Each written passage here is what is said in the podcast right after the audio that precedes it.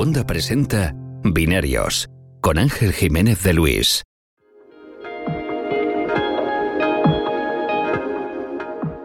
A estas alturas del año es raro que en el mundo de la electrónica de consumo, la telefonía o la informática se produzcan anuncios importantes. Estamos ya muy cerca del periodo navideño y no da tiempo a poner los productos en el canal y promocionarlos de forma adecuada. Se puede decir que todo el pescado está ya vendido. Pero este año hemos tenido una excepción importante y es que OnePlus ha lanzado a mediados de noviembre el OnePlus 5T, el sucesor del OnePlus 5.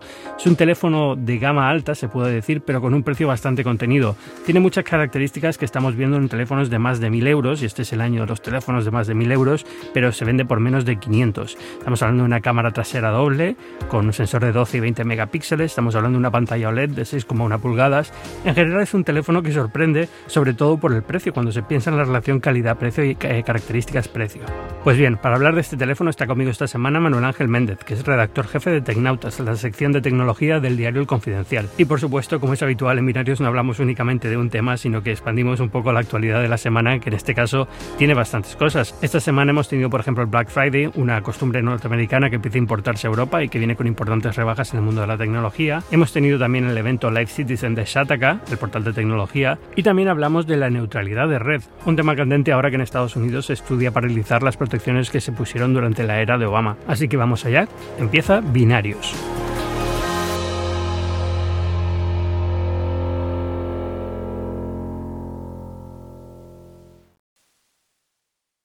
Manuel Ángel Méndez, eh, bienvenido a los estudios de grabación de binarios. ¿Cómo estás?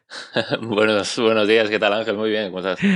Muy bien, bueno, los estudios de grabación de binarios son, eh, para que te hagas una idea, eh, he empezado a sonar un poco mejor, espero que esto suene un poco mejor que los episodios anteriores, porque desde que me mudé a España no he tenido un sitio para grabar y ahora estoy grabando dentro de un armario. Pero muy bien. Es el truco típico de los podcasts, que, que a poca gente conoce, primero, usar un micrófono independiente.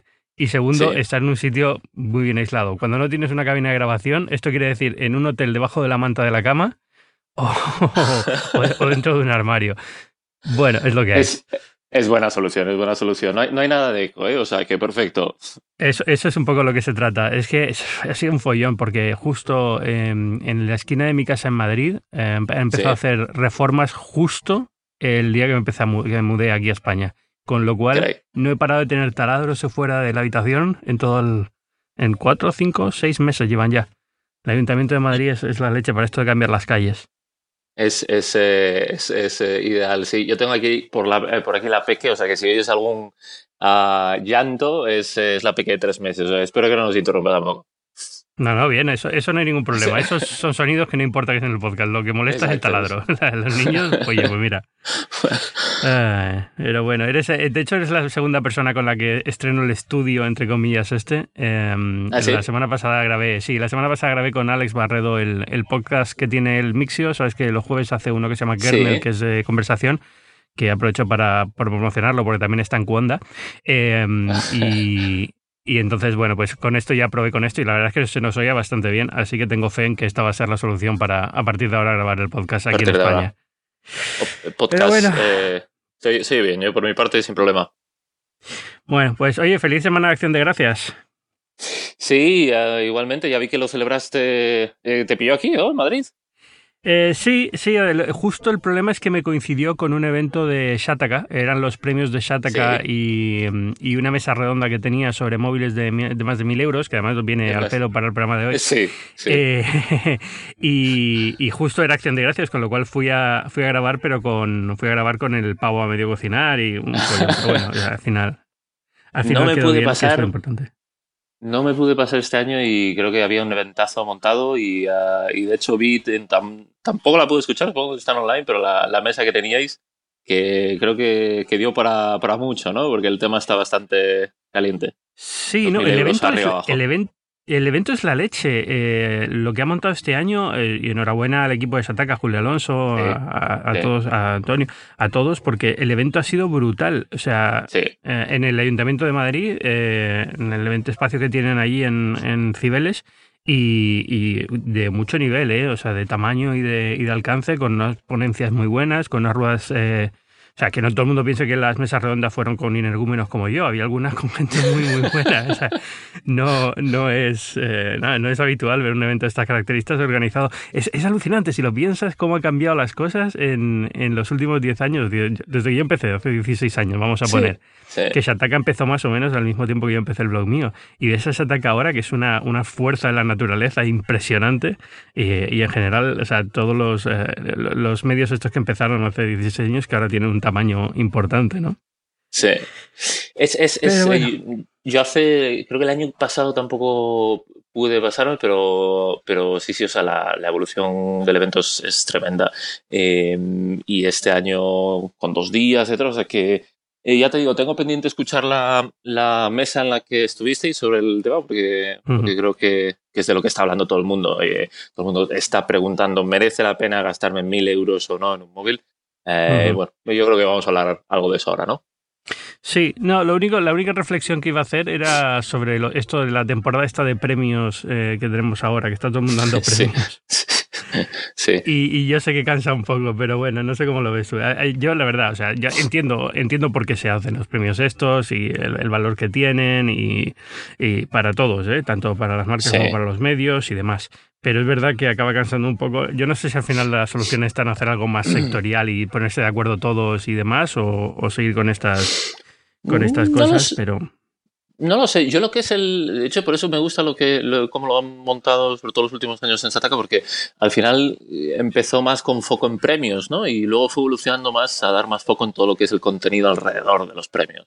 Eso eh, es. Yo este, bueno, este, estábamos también en, jurado este año, me parece, ¿no? Yo no pude. Sí. Em, creo que es. Eh, de hecho, se le da cada, cada vez menos importancia y y creo que es justo lo interesante. A mí lo que más me interesaba este año de lo que vi en la agenda de los premios de ataque pues era precisamente las mesas redondas. Había una mesa redonda de fake news, que de hecho estaba el, director ahí del, Confidencial también, eh, por nuestra parte. Y, eh, yo creo que eso es lo que aporta valor. Los premios en sí, bueno, se han ido devaluando un poco en general, ¿no? Pero, pero bueno, es, es interesante también.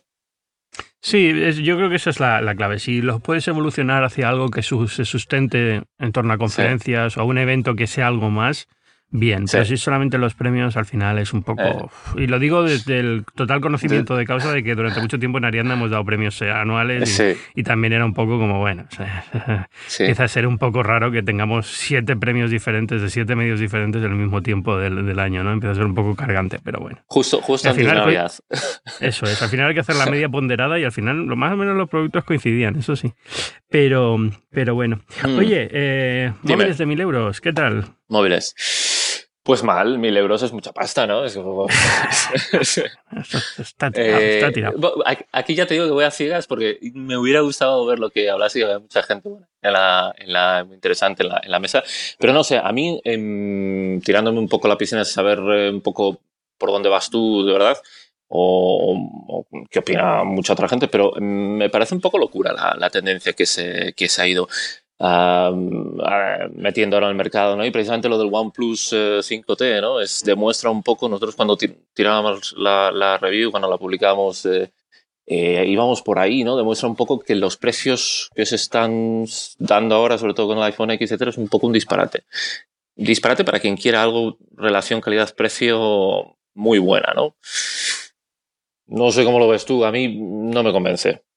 Sí, a ver, o sea, lo que hablamos en la mesa fue un poco esto, ¿no? Es decir, hay una, hay una realidad y es que eh, los móviles de más de mil euros eh, no, es, eh, no es una locura, es decir, en el sentido de las prestaciones que tienen, lo que usas el teléfono, normal que hayan dado ese paso, digamos, dentro de la evolución lógica que han seguido dentro de los últimos años, pues simplemente por nuevas tecnologías de cámara, nuevas pantallas, demás, y por el precio de los componentes, como está este año, ha sido una cosa también puntual, no van a volver a bajar, pero va a quedarse esta tanda de precios a partir de ahora como un, tier más en el mercado, ¿no?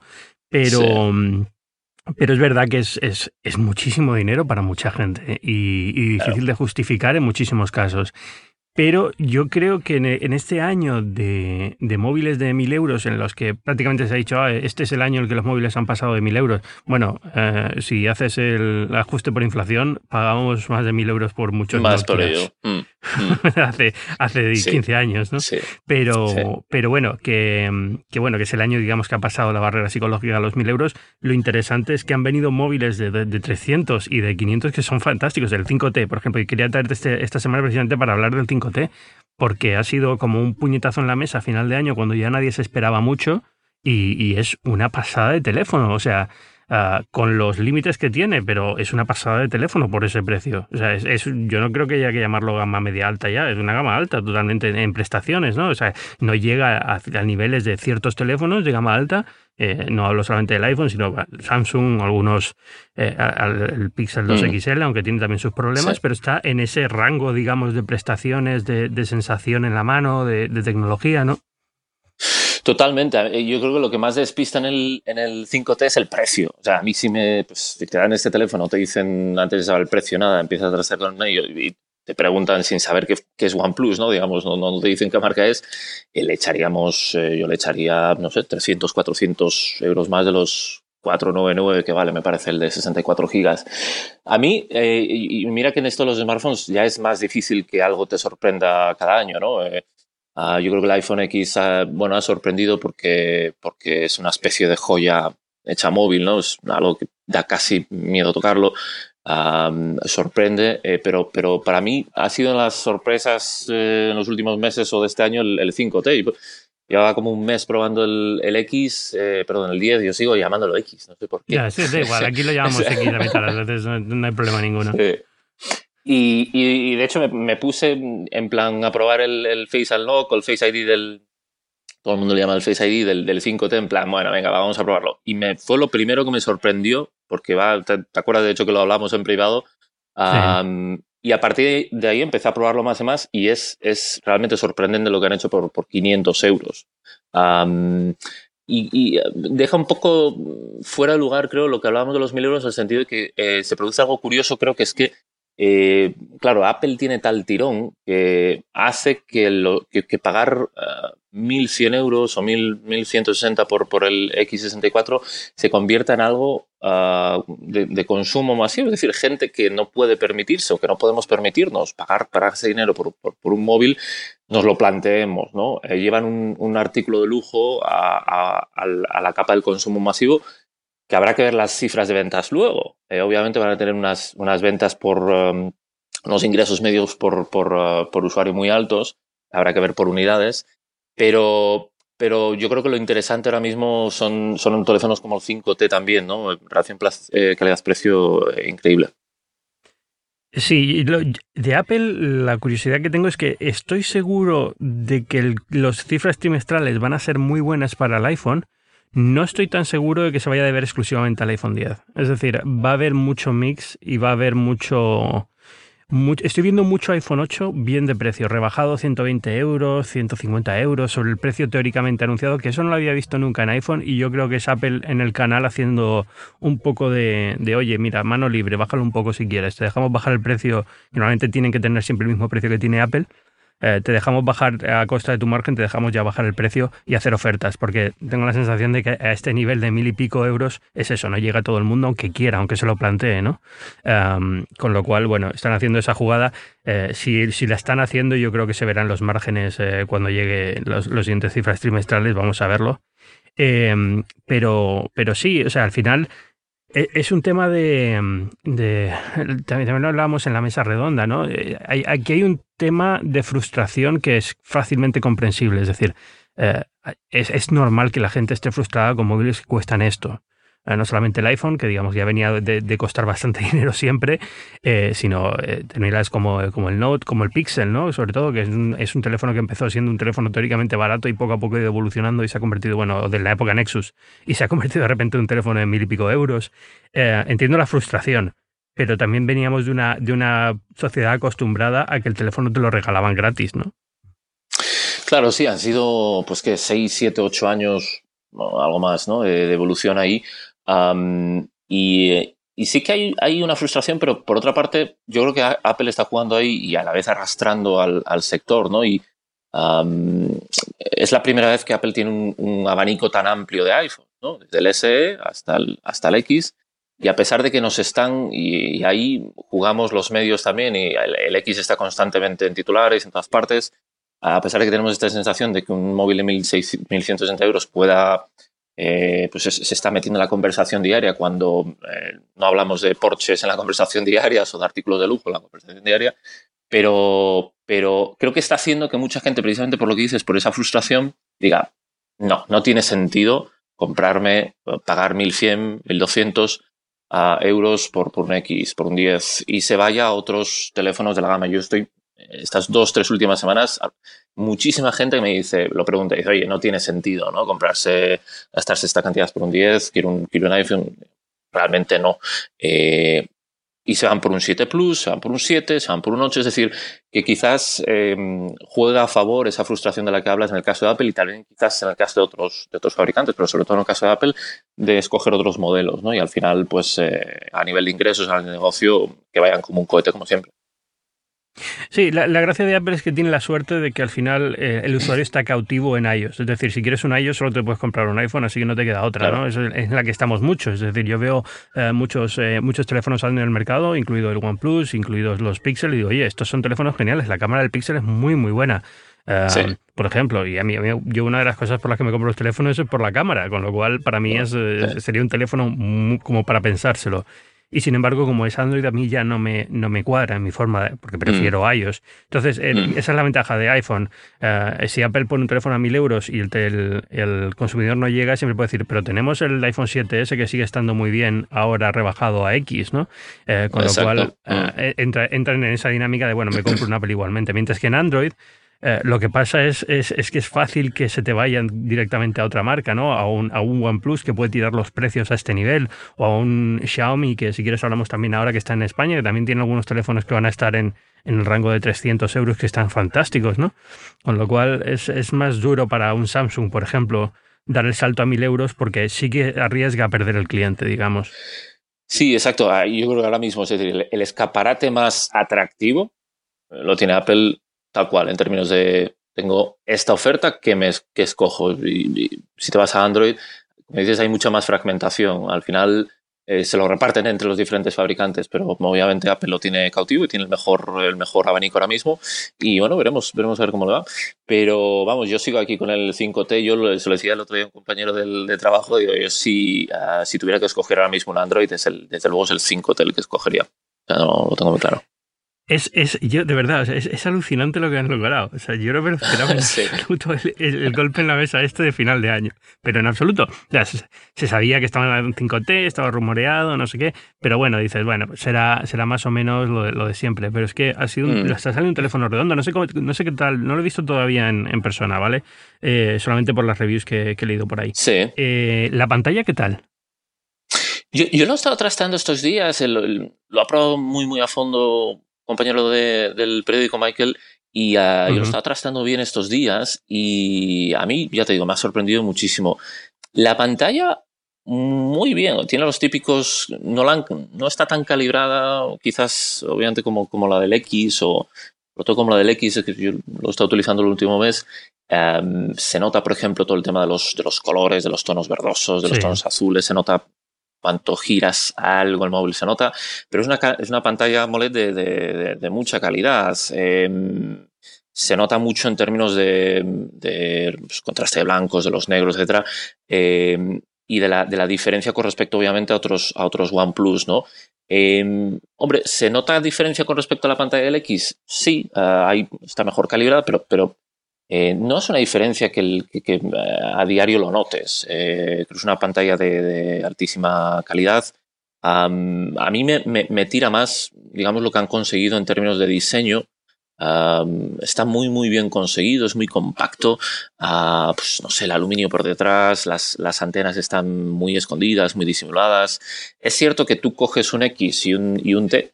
Ah, y al instante te das cuenta que el X es un, es un producto de, de, lujo. al instante y te das cuenta que el 5T que no lo es. Ah, pero aún así, si tú comparas el 5T con otros, con otros eh, Android de, ese rango de precio, de 1000 euros incluso, sale ganando o está, o está a la par, ¿no? y es, es, es, muy sorprendente. Luego tenemos obviamente todo el tema de la cámara, que es verdad que no es el punto fuerte, pero tiene, no sé, tiene mil detalles. Obviamente el, Face Unlock no es tan seguro, pero tiene miles de detalles. A mí me ha encantado, por ejemplo, todo el, tema de la personalización que te, que te, da, ¿no? A nivel de gestos, el doble tap en la pantalla, el hacer, un, por ejemplo, una chorradilla, pero, pero son cosas que, que utilizas constantemente. El tema este de los deslizar tres dedos para hacer un, un screenshot. Uh, son cosas muy útiles. Eh, parece casi Android, Android stock. Um, a nivel de, usuario está muy bien conseguido el, el Oxygen OS este. Y um, la verdad es que es, es, eh, es muy, muy positivo. Hmm. No tengo, o sea, siempre tengo un Android en casa para probar cosas, ¿no? Y, y, durante muchísimo tiempo he tenido Sony, porque tenía casualidad que me estaba probando un teléfono de Sony o lo que sea. Eh, ahora tengo un Android, un Pixel 2 XL. Eh, y, tenía muchísima curiosidad por, por este OnePlus y por el precio, la verdad es que está muy bien. Lo que pasa es que al final lo pienso y mm. digo, mira, por, por 300 tienes un Xiaomi A1 que también para probar aplicaciones te va a sobrar, o sea, así de claro. Con lo cual, no sé, pero, pero es muy tentador. Yo la verdad reconozco que, que ha estado muy bien. Y lo que hace OnePlus es, es, sorprendente porque no es la primera vez que han hecho un golpe así, ¿no? Y, es, un, es una marca que tiene muchísimo, muchísima atracción en España. Se conoce mucho el OnePlus aquí. Mm. Eh, fuera no, te vas a Estados Unidos no lo conoce nadie, han empezado ahora, pero todavía no lo conoce mucha gente. Eh, si te vas fuera de Europa, Samsung tiene todavía más, nada, pero aquí, aquí también, ¿no? Pero Samsung es la primera, pero, pero tiene, digamos, un reconocimiento de marca, eh, supongo que porque España es un país en el que el precio es, es un, es, digamos, un, un punto contencioso, ¿no? Sí, todo lo que sea precio, bueno, Xiaomi, Xiaomi y OnePlus, yo creo que son quizás las dos que más tiran marcas asiáticas, marcas chinas que más tiran, Oppo menos, eh, Meizu menos, pero, pero sí, yo creo que tienen especialmente... ¿Aquí hay Meizu? Sí, aquí, aquí se distribuye Meizu, ¿no? Y creo que solo puedes pillar eh, pues por Gearbest y, y similar, no, pero quizás en algunas tiendas sí que puedes puedes cogerlos, pero no tiene el mm. tirón, obviamente, que tienen, que tienen los otros. Pero no sé, yo creo que lo de OnePlus es especialmente meritorio, ¿no? Porque eh, ah, básicamente con campañas de, de marketing eh, que si uh, escasez, que si regalamos uh, OnePlus, que si invitación, etcétera, o sea, lo han ido haciendo muy bien. Obviamente los teléfonos están a la altura, ¿no? Eh, sobre todo, sobre todo este último. Sí. Mm. Sí, sí, bueno, hay que tener en cuenta que yo no sé luego también lo de la escasez y al principio sí lo de por invitación y tal era más una estrategia de marketing, pero vamos a, vamos a ser sinceros, este es un teléfono también que tampoco se va a poder vender en, en, cantidades brutales a este precio. Es decir, no, tienen el margen de, fabricación que tiene Apple o Samsung o, Huawei o una de estas grandes, ¿no? Digamos, al final son teléfonos que también van a un público muy concreto y no es un público masivo, con lo cual, bueno, pues eh, pueden sobrevivir con, esta, con estas estrategias de prácticamente dejar los móviles a precio de, coste, ¿no? No sé claro, si lo sí, un poco como, como mm. dumping a, fin y al cabo, ¿no? son marcas que se permiten vivir así porque no tienen gastos, o sea, así de claro. Eh, Samsung tiene que mantenerte una infraestructura mucho mayor y tiene que cobrarte con un margen, digamos, lógico. Sí, hombre, eh, está claro que se pueden permitir eh, esos precios también por, los niveles de volumen que tienen, ¿no? Sería, sería quizás un dumping claro si tuvieran un volumen bestial y rompieran el mercado a lo bestia, ¿no? Pero es mm. lo que dices, quiero decir, ¿cuál es el impacto que puede tener para un Samsung un Huawei, eh, ahora mismo el 5T, a nivel de, ventas, de unidades, de tal vez limitado, ¿no? Nosotros quizás en el mundillo pues estás eh, todo emocionado, estamos todos emocionados porque pues, por, la relación calidad-precio y todo lo que hablamos, pero es verdad que a nivel negocio, a nivel de, ventas, etcétera, de hecho, mira, lo haré, pero no, no, no me he metido en las, en las cifras financieras de OnePlus, Ah, pero obviamente el, impacto, yo creo que Samsung no está preocupado por, por ejemplo, por eso, por, OnePlus, eh, por eso por Apple, obviamente. Yo, yo, yo, creo que sí, sí se preocupan por el, el sentido de que el, cliente que se llevan es precisamente el cliente entusiasta, ¿no? Eh, pero es verdad que es un... Eh, aquí está claro que si no tienes un mercado físico, si no tienes el control del canal de venta físico tradicional a través de operador, a través de The Phone House, este tipo de cosas, se te va muchísimo mercado. Se te va gente que además es sensible al precio, que hubiera entrado directamente en este teléfono, pero que, salvo que tenga un primo que se lo pida por, tele, por, por, online y se lo dé en la mano y demás, eh, como que se queda un poco perdido el teléfono, que es lo que le pasa un poco a Pixel también, ¿no?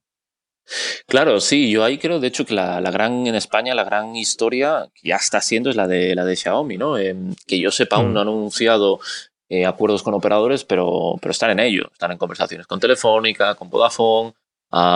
Se desplazaron todos los mandamases chinos eh, para, esas, para esas reuniones. Y a nivel de negocio, a nivel de unidades, ahí en el caso de España es Xiaomi la que se puede llevar el, gato al agua. Eh, OnePlus, pues bueno, es, es el, como la, la, tormenta de verano, ¿no? Que, que todo el mundo habla unos meses, pero, pero luego pasa, ¿no? Eh, pero sí, lo de Xiaomi, eh, a mí sinceramente no me, no me parecen tan teléfonos tan un acabado tan completo, con, una usabilidad tan buena como los de OnePlus, hay mucha diferencia, pero, pero claro, también los precios son los tumban, ¿no? Sí, no, eso sí que, vamos, yo te digo, por una 1 por 300 o lo que cueste ahora, que no sé, que estoy hablando de memoria por la conversación que tuve con Javier hace dos semanas, pero, pero vamos, a los precios en los que están, eh, es, que, es que está muy bien. O sea, yo hoy.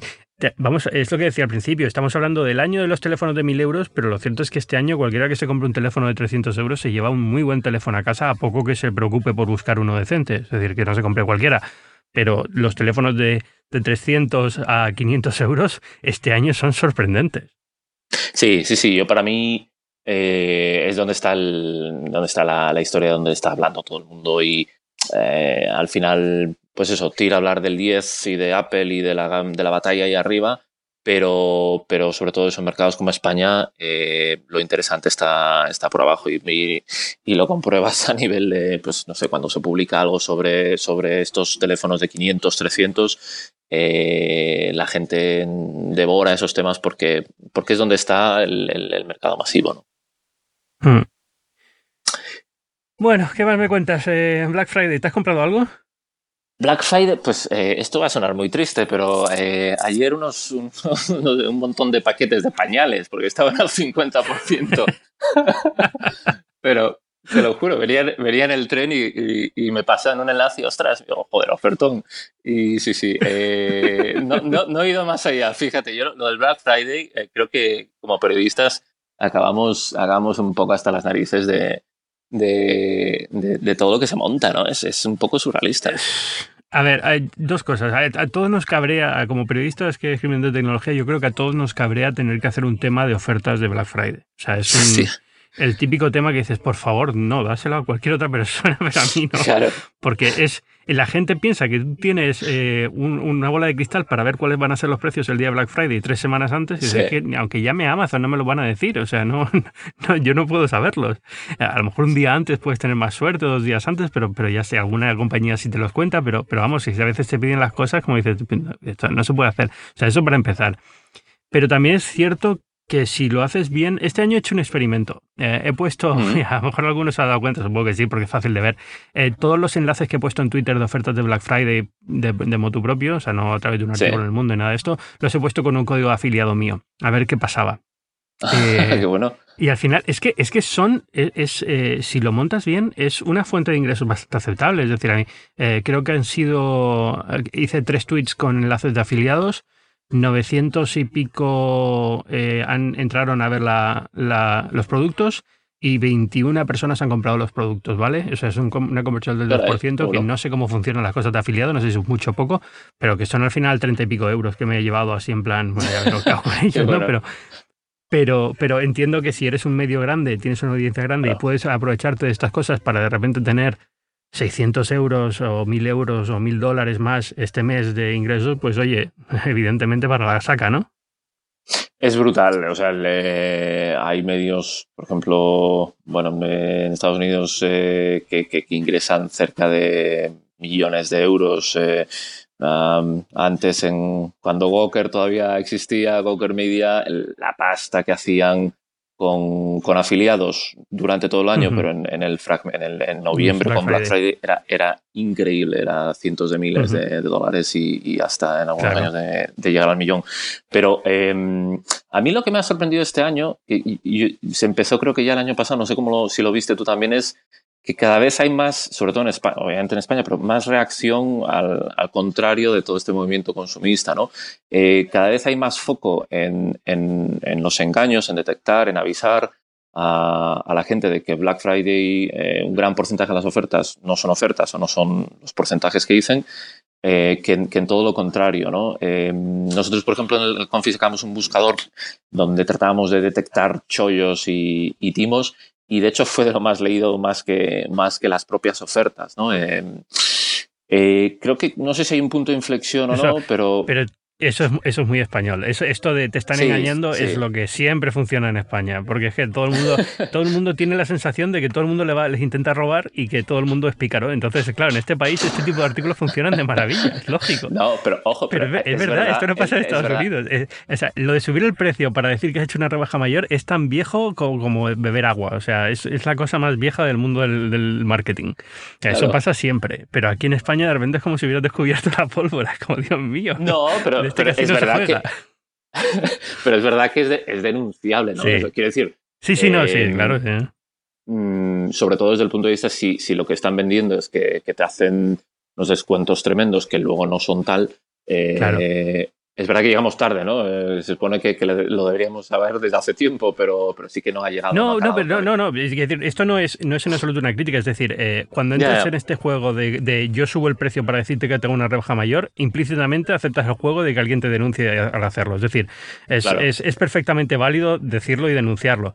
Pero que me hace gracia que funcionen tan bien eh, en España este tipo de artículos, ¿no? De, de, de no solamente esto, sino en general. El otro día que puse unas fotos de una biblioteca que han abierto en China, que de, repente tuvieron uno de los tweets que más éxito ha tenido que sí, en la vida, además completamente por sorpresa.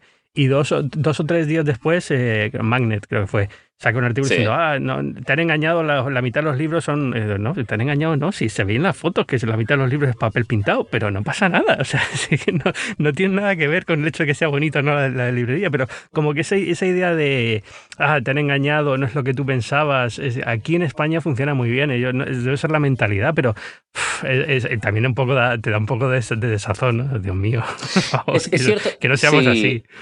Sí, estamos, eh, estamos muy a la que salta. Es cierto que quizás aquí en España ha habido casos, por ejemplo, como, lo de Media Market, ¿no? Eh, donde eh, sí que se les pilló subiendo precios días antes. Nosotros lo mirábamos esta semana vía comparadores. Es cierto que ha habido bastantes tiendas en, voy a decir bastantes productos, claro, hay, hay, hay, cientos de miles de productos y al final, si hay, no sé, 200 productos que suben precios días antes, eh, eh, no es, eh, igual es un 2% o un 0,5% del total, ¿no? Pero hace mucho ruido. Y los casos de MediaMarket, mm. un poco como lo han, lo han localizado bastante, es cierto que también, pues, Facuas y Opus mm, hacen muchísimo ruido. Aquí son un poco como los, los sindicatos ¿no? Del, de, los, de, los consumidores y, y, hacen mucho ruido y, y nos lo hemos, bueno, lo hemos interiorizado un poco ese discurso que, al final creo que es minoritario en todos los timos, ¿no? Por lo que, de hecho, por lo que hemos estado mirando, pues es un porcentaje mínimo. Pero mm, eso unido a, la un poco a lo surrealista del, consumo masivo de las fechas, pues tienes ahí un combo perfecto, ¿no? Pero. Mm, mm. Sí. No, ya te digo, a mí me parece, genial y oye, eh, que sí, que se sigue diciendo, te ríes, ¿no? Es como, ya está, le han pillado, a ver qué dicen ahora, ¿no? Pero, pero no, sé, en Estados Unidos eh, no se hace tanto, hay, hay, comparadores de precios eh, evolutivos, ¿no? creo que es, esta web es súper rara, pero es muy, muy útil, es Camel Camel Camel, creo que se llama. Camel Camel, sí, sí, sí, sí, Camel Camel que, que, tienes el histórico de precios en, gráfica y puedes ver cuánto. Porque los precios fluctúan un montón. La gente no sabe que los precios fluctúan una barbaridad. O sea, es, una locura en Internet. Ahora que tenemos precios dinámicos que se van ajustando según demanda automáticamente, sobre todo Amazon te permite hacer muchas cosas de estas. Eh, los precios que tú ves cambian prácticamente cada día en, en porcentajes mínimos, pero van cambiando ajustándose a, lo que pide el mercado o el éxito que tenga en un momento dado una cosa o la cantidad de gente que haya buscando un determinado producto. Entonces, para medios que se basan mucho en precio, por ejemplo, um, The Wirecutter, eh, el, mm. portal este de, tecnología de que ahora tiene el New York Times, es, la leche porque te pone el precio. Cuando lo pusimos costaba esto, ahora cuesta esto. es como Dios. Pero bueno. Sí, es, de hecho, de hecho es, lo que dices de los precios automáticos es curioso porque eh, es que ni los propios eh, responsables de, las tiendas saben qué narices ha pasado con los precios, porque es curioso cuando se, detecta uno de estos posibles fraudes que, le, les llamas de, oye, ¿qué ha pasado con este producto? No tienen ni idea. no, es algoritmico, es que no... Claro, mm. sí. Puede ser que, es verdad que haya para ciertas categorías y que digan que tome una decisión, que de hecho puede ser no es, ¿no? Que toman decisión, vamos a subir estas, estos X productos de precio tres semanas antes o lo que sea, pero para muchísimos casos donde parece que puede haber un descuento menor, un engaño tal, es un poco lo que dices, son ajustes automáticos y es que ni ellos mismos saben qué ha pasado con el precio sí, porque muchas veces simplemente mm. es, un algoritmo que dice, oye, tú puedes aplicar eh, hasta este porcentaje de descuento en, este precio de referencia que te doy a, a, la tienda que lo voy a vender. Y la tienda tiene un algoritmo que dice, bueno, en base a la demanda, este porcentaje yo lo ajusto a lo que más beneficio me va a dar. Entonces es como, bueno, pues hoy valía 300, mañana vale 305, ¿por qué ha cambiado? Ah, pues no lo sé. A mí, a mí me lo venden, el PVP está en 320 y a mí me dejan descontarle este porcentaje máximo y ya está. Y el resto es lo que el algoritmo decide que, ese día puedes contar consiguiendo el máximo beneficio posible. Es, es un mundo increíble, ¿eh? O sea, es, eso que tú te das cuenta de esto, ¿no? Gracias a eso, pero bueno. Bezos ayer se hacía el hombre más rico, ¿no? Salía ayer Otra vez. De Bezos. Me hace gracia esto, porque ahora está en ese, en ese, momento que según el día uno es el hombre más rico, el otro día es otro y van cambiando según el día, ¿no? Es un poco como... Es, es, algorítmico también, ¿no? sí. También. Eh, no, eso, me hace muchísima gracia eso cuando, cuando alguien salta y publica la noticia antes de que cierre el mercado y luego cierra el mercado y ya no es el hombre más rico. Y ya se, es fastidio. Pero sí, 100 mil millones que pasaba ayer. Y es curioso con respecto a lo que decíamos de, la tendencia que yo no sé si el año pasado, tú lo recuerdas, pero yo no lo recuerdo el año pasado, pero el día este del el Buy Nothing Day, que es como uh, que se celebra sobre todo en Estados Unidos y en, y en Reino Unido, ¿no? El día de, pues justo de protesta contra el Black Friday Acción de Gracias y tal, que hubo una, en Callao, en Madrid, hubo una, una concentración de gente.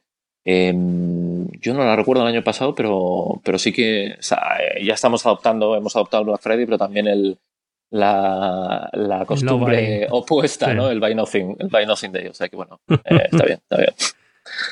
Ah, bueno, ya que tenemos Halloween también, pues ¿por qué no importar todo, no? Exacto, sí, sí, sí, sí.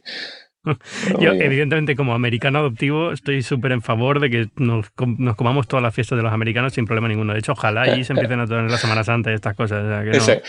Así te sientes en, casa en ambos lados, ¿no? bueno, entonces, eh, gracias por ayudar a Bezos a convertirse en el hombre más rico del mundo con tus pañales. Exacto, sí. Ah, ¿tú, qué te compraste al final? Aparte de la, del experimento.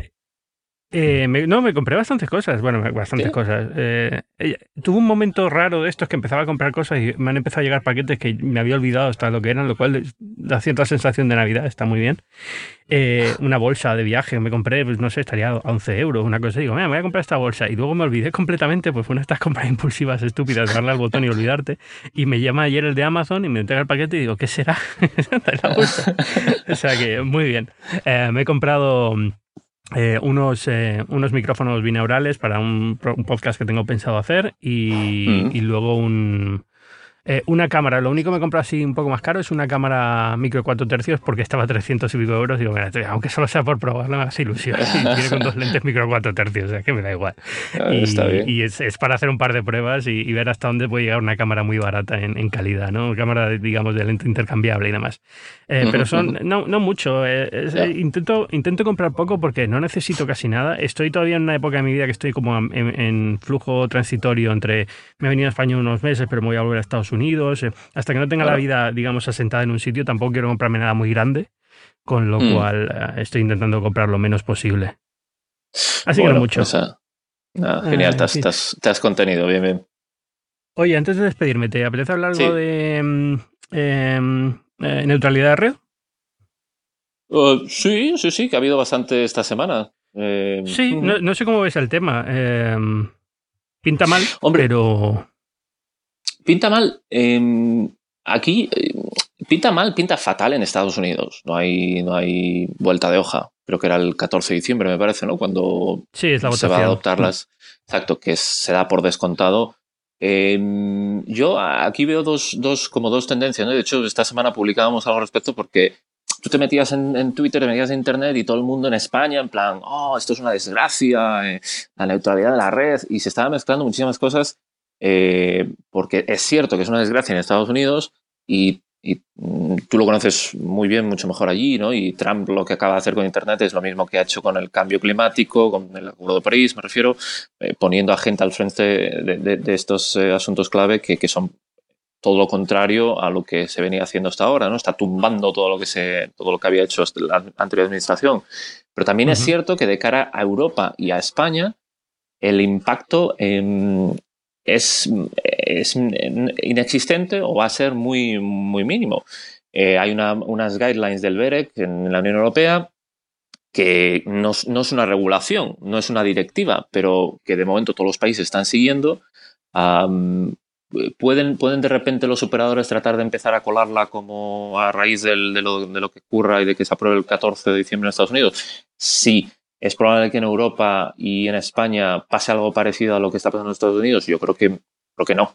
entonces, malas noticias allí, ¿no? ¿no? sé cómo lo ves tú. Sí, ¿sabes lo que pasa? Yo lo veo como que el efecto es global. Aunque sea una política local de Estados Unidos, el efecto va a ser global. Porque lo que pasa es que si este tipo de, iniciativas acaba frenando el próximo Netflix o incluso el Netflix actual y cosas así, em, las consecuencias las pagamos también en Europa, ¿no?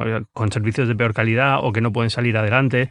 Eh, es decir, eh, el, ejemplo claro, más claro de todo esto. Imagínate que de repente eh, en Estados Unidos a Netflix le dicen que para pasar a través de la red de Comcast tiene que pagar a Comcast X dinero al mes. Y que, y que Comcast, si tú quieres acceder a Netflix, te va a cobrar un extra de 5 dólares, que en principio no va a ser esto, ¿no? Es decir, por lo que parece la ley no llega a este punto. Pero bueno, Imagínate que se pone, nos ponemos el peor de los casos, ya que a cinco años mm. es una distopía completa, estamos en las calles pues, luchando entre otros, entre todos para conseguir comida y tenemos estos problemas con Internet. Y, y entonces, eh, claro, ¿qué pasa con esto? Que estás hundiendo un poco a Netflix y esto quiere decir, te afecta al Netflix de aquí, aunque aquí no tengas este problema, ¿no? Eh, porque la compañía al final es global y, se está llevando un golpe en un mercado bastante grande. Sí, a ver, yo creo que eh, eh, no, a, nivel de, consumidor, eh, quizás nos enteraremos finalmente de cuáles son los acuerdos bajo mesa, pero en Estados Unidos va a empezar pues con acuerdos bajo mesa, entre comillas, de que no van, no van a ser públicos, de, de, qué tipo de ventajas, qué tipo de acuerdos económicos se hacen entre diferentes operadores y, pues Netflix y compañías de contenidos. Pero obviamente, si eso ocurre, que va a ocurrir y que en alguna medida ya está ocurriendo, eso va a afectar los precios finales. Eh, ¿Puede afectar eso a nivel como dices? Sí, en términos de la calidad del servicio, ah, en términos de, shows o de series que puedan estar o no en, Europa, en España, pero en términos de que ocurra algo parecido de neutralidad red en Europa, yo lo veo muy difícil, porque si en algo se ha hecho medianamente bien en Europa, que hasta todas las eh, eh, asociaciones, organismos de, defensa de derechos en Internet, la EFF, etcétera, eh, reconocen que se ha hecho bien el trabajo en ese sentido en Europa. ¿no? no creo que, es decir, creo que si Telefónica, Vodafone, etcétera, comenzaran a tratar de hacer algo así, se le pararía pronto los pies, habría tal, tal, tal reacción que, que no lo harían vamos a sufrir peores, peor calidad de servicio en algunos casos por lo que dices de Estados Unidos? Puede que sí, puede que sí, hmm. pero quiero creer que no va a ocurrir lo que está ocurriendo a nivel regulatorio ¿no? en Estados Unidos. No sé, yo empiezo a tener ya un miedo para cuando vuelva y contrate el acceso a Internet. Creo que en Atlanta, que es donde creo que voy a acabar, eh, tiene Google Fiber, pero, pero vamos. debe ser el único sitio todavía, ¿no? Que, no, tiene, creo que quedan como cinco o seis mercados y, espérate que no acabe esto en manos de Comcast tarde o temprano, ¿no? que es un monopolio allí, pero bueno, ah, miedo me da por no poder tener una conexión decente. Por ahora he tenido siempre mucha suerte, eh, quitando los primeros años en Nueva York que tenía cable, eh, cable coaxial, que bueno, eran 6 megas por segundo, una cosa así, el resto del tiempo he tenido fibra y muy bien. Y aquí en España ahora la fibra también va bastante bien, o sea que, ya bueno, veremos.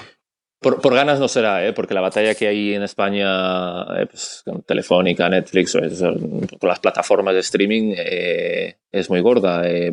Sí, pero yo no entiendo. O sea, vamos a ver, o sea, no entiendo en qué momento, y esto ya me pongo en modo rant, ¿cómo Telefónica puedo decir ¿En qué momento se da el salto lógico a decir, bueno, como Netflix supone una gran parte de mi tráfico, mm, deberían de pagarme algo, ¿no? Un peaje, una cosa así, porque yo he puesto la infraestructura y dices, pero, pero tú estás tonto, ¿qué te pasa? O sea, la gente te paga por acceder a Netflix, no porque quieran tener una banda ancha que no usan. O sea, esto es absurdo. Yo te pago al mes para acceder a servicios que tú no provees. Los provee Netflix, los provee Google, los provee otros. O sea, no, tú, no, tú, tú me interesas cero. Tú estás en medio y tengo que pagarte un acceso a Internet, pero no te pongas en plan como si tú fueras de perdona gracias a ti Netflix ha salido.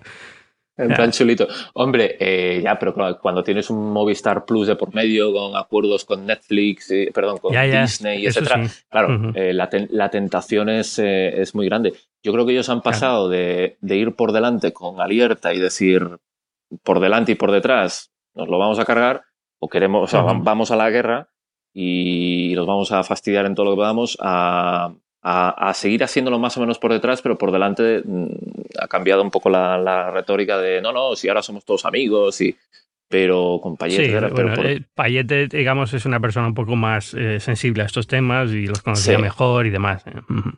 Pero por detrás creo que, sigue, sigue, la, sigue la batalla. Pero bueno, pero bueno, veremos. Eh, eh, son grandes compañías. Eh, está en su ADN luchar, tienen que hacerlo. Es un tema también de, ingresos y beneficios, lo cual es, es, completamente cierto, pero por lo menos que no digan la tontería esta de, de que decían antes, ¿no? De, es, que claro, si nosotros le ponemos la banda ancha a Netflix, no, hijo, no, me la pone a mí y te pago por ello.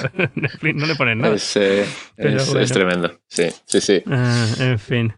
Bueno, Manuel Ángel Méndez, redactor jefe en Tecnautas, muchísimas gracias. ¿Dónde te puede encontrar la gente?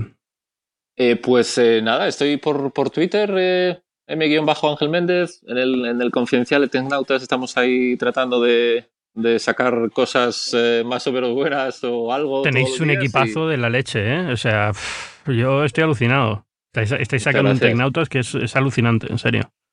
Muchas gracias. ahí, ahí estamos, estamos intentándolo. La verdad es que es, es, es duro. Ahí hay mucha competencia y muy buena, eso quiero decir, lo hablábamos antes, ¿no? Es y, hay, hay, gente haciendo muy buenos contenidos y, yo creo que eso hace, pues no sé, hace 6, 7 años era diferente, pero hay, un nivel de, madurez donde, donde eh, tanto medios generalistas, digitales, nativos, igual como el Confi, medios como Sata que venían más de blogs, etc., estamos todos haciendo tratando de, de, ir ahí por el buen contenido, ¿no? O sea que es, eh, no, no, es apasionante, está, un buen momento para estar. bueno, pues muchísimas gracias por estar aquí esta semana. A ti, Ángel, un abrazo fuerte.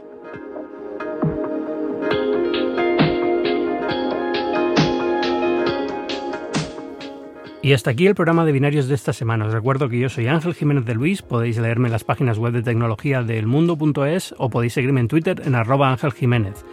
Os recuerdo también que Binarios forma parte de Cuonda, una comunidad de podcasts independientes en español. Si queréis conocer otros podcasts que forman parte de esta comunidad y de verdad merecen la pena todos, podéis verlos en www.cuonda.com.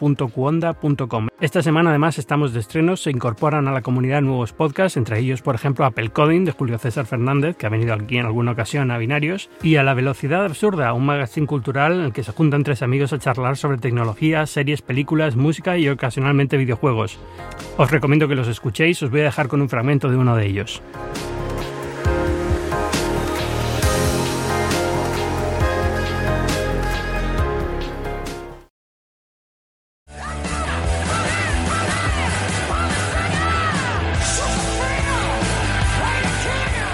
Muy buenas a todos y bienvenidos a otro programa más de A la Velocidad Absurda. Hoy a Gorka no le ha cambiado la voz, eh, hemos hecho un cambio de papeles, está tiene, tiene un cierto problema de garganta y estamos aquí cubriendo, cubriendo las necesidades. Eh, os presento a la mesa, estamos a mi derecha, está Don Bori. Hola Bori, ¿qué tal?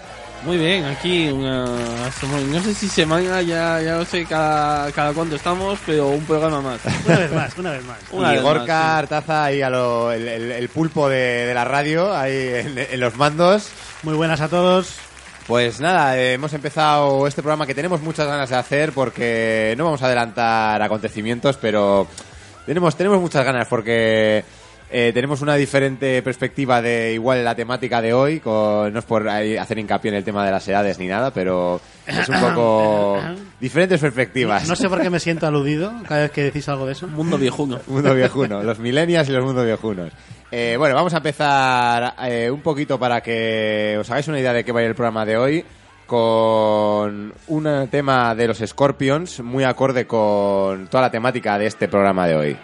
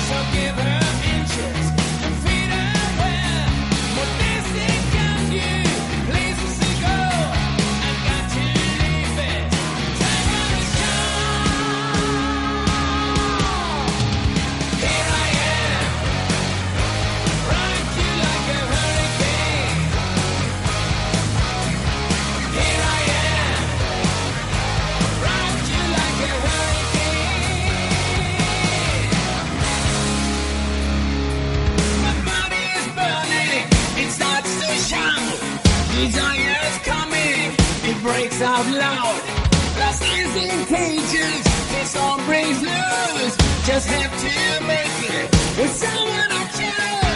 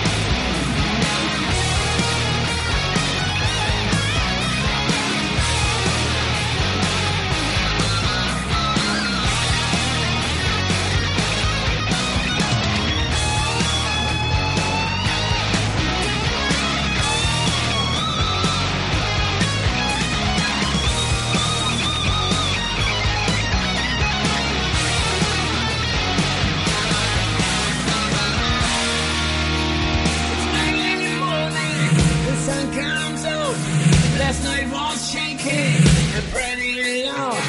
My pain is burning, it spreads my skin.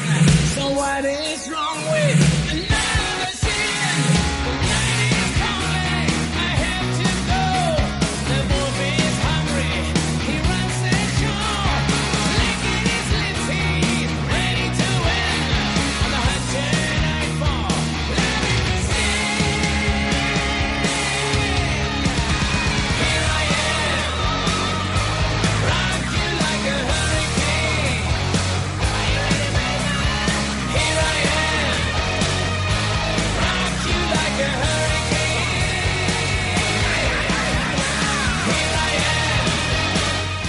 No estáis escuchando Kiss FM, que también podría, podría ser, pero ya veis la temática de este programa que va un poco ambientado a los 80, 80, 80, 90. Gorka, ¿qué estabas haciendo tú por esa época?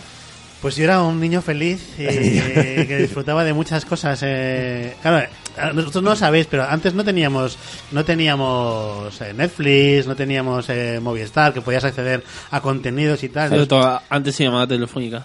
Sí. Tenías que salir a la calle a jugar, ¿no? Claro, te salíamos a la calle a jugar, asco de- social- de- de- socializábamos de con otros niños, jugábamos al balón, a la bicicleta.